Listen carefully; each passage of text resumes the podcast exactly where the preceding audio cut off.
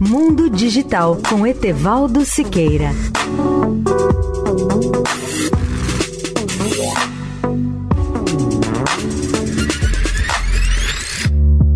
Olá, ouvintes da Eldorado. Vamos discutir hoje como fazer a tecnologia sobreviver à obsolescência.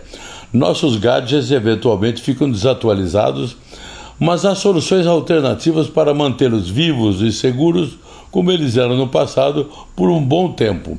Primeiro compramos um gadget. A cada ano seguinte, o fabricante lançará uma atualização de software que corrige bugs e nos protege de vulnerabilidades. Um dia essas atualizações param de chegar. De acordo com a sabedoria convencional, essa é a hora de comprar um novo dispositivo. A verdade é que as atualizações não precisam ser tão automáticas. Muitas vezes podemos atrasá-las se seguirmos algumas práticas recomendadas de segurança e assumirmos o controle de nossa tecnologia pessoal. Afinal, não é realista pensar que todos os dispositivos sejam atualizados rigorosamente no cronograma de uma empresa de tecnologia.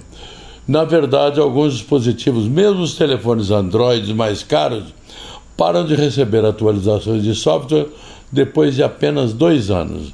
E mais, nem todos nós temos tempo e dinheiro para comprar novos produtos regularmente. Além disso, não queremos manter os nossos gadgets por tanto tempo pois eles poderão se tornar vulneráveis a bugs, ataques cibernéticos e outras falhas. Leia o artigo especial sobre o tema no portal Mundo Digital Tudo Junto.net.br. Etevaldo Siqueira, especial para a Rádio Eldorado. Mundo Digital com Etevaldo Siqueira.